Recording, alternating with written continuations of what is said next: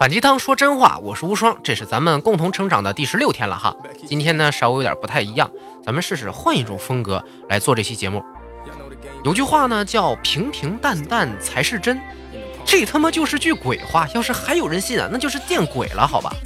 我大概听这话呀不下一百遍了。我呢就是想有个稳定的工作，稳定的家庭，有个安稳的生活，也没什么大追求。你说的太对了，你真没什么大追求。如果你这么想的话，还能美梦成真，这世界就不需要努力了，好吧？有这样一个规律哦，当你呢想要考满分的时候，冲着这个目标使劲儿，结局可能你能拿个八十分。你想打八十分的时候呢，你也就顶多混个及格。你想要恰好及格过线，基本上你就直接挂了。这就像一个魔咒啊！因为很多人考试的时候就是只想着刚好过了六十分就行。结果你就是过不了，难道是因为自己笨吗？就是因为你自己笨，因为你对自己的预期是过高的、不正确的呀。有个叫做乌比冈湖效应的东西，就是说每个人自我判断属于一个什么程度的时候，通常都会认为自己是高于平均水平的。比如说，现在让你给自己的长相打个分，十分制。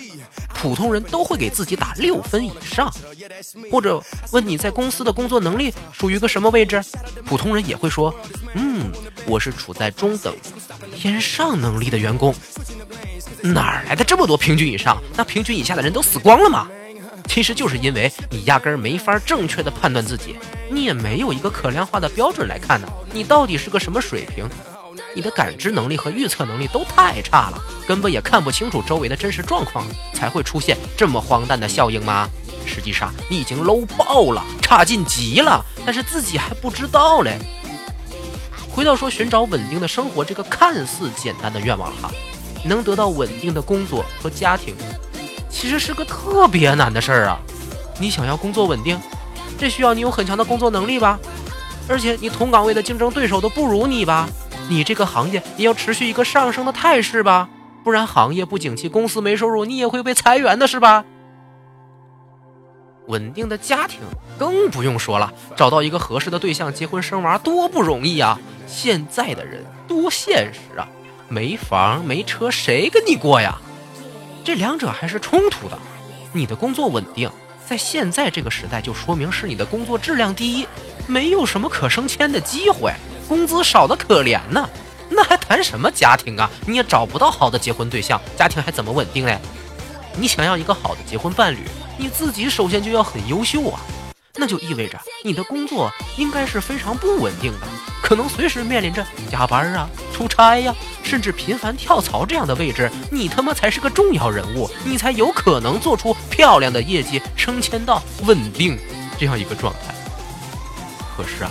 能够忍受这样的艰难时期的人，如果没有更高一层的梦想支持，怎么可能承受得住嘛？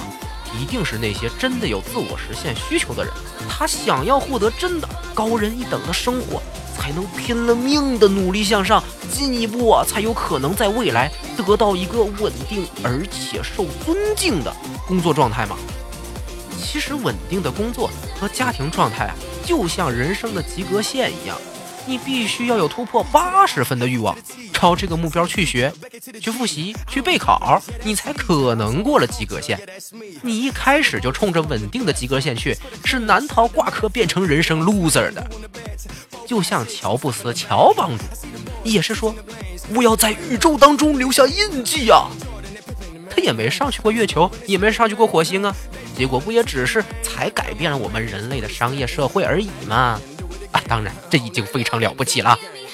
可是这也不是让你天天去吹，我要改变世界，我要改变宇宙，而是你内心真的想要做到一个事儿。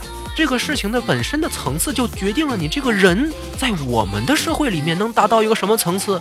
你越想稳定，你最终一定会奔波流离；你越想寻求变化，反而有可能会有一个稳定向上的趋势。千万别再信别人对你说的什么“现在这样就挺好，稳定才是最好的”，这都是屁话。因为他们做不到不平凡，他们做不到不稳定，只能拿这种话欺骗自己和别人。就像那些专门冲着诺贝尔奖去发明创造的学者们，最终也没有能拿到奖的。同理，如果你这么年轻的时候就冲着安稳的生活去了，那说明你真的不配享受安稳的生活。所以别想着要什么安稳的生活了，赶紧动起手，让自己变得优秀起来。先学会折腾自己，再琢磨安定自己。优秀是一种习惯，你想要追求安稳还是变化呢？订阅关注，并把这一期分享出去，在评论区咱们互相交流，变得更加优秀，好不好？咱们明天再见喽！打个小广告。啊招后期制作、文案编辑、节目策划。如果是想要投稿呢，或者一起加入咱们自由思维团队的这个小伙伴，请关注一下微信公众号“无双漫谈”，查看一下联系方式。好，收工。